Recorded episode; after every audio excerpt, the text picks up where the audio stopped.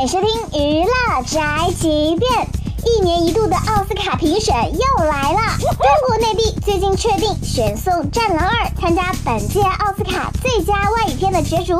为什么？据了解，今年共有九十二个国家地区选送电影参选该奖项，创下影史纪录。中国香港、中国台湾分别选送《一念无名》《日常对话》。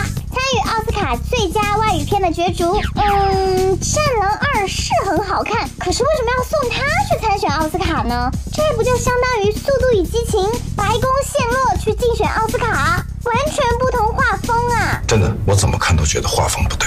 是不是对奥斯卡有什么误解呀？选纪录片二十二去参选呢，都好得多吧？对，你说的太对了。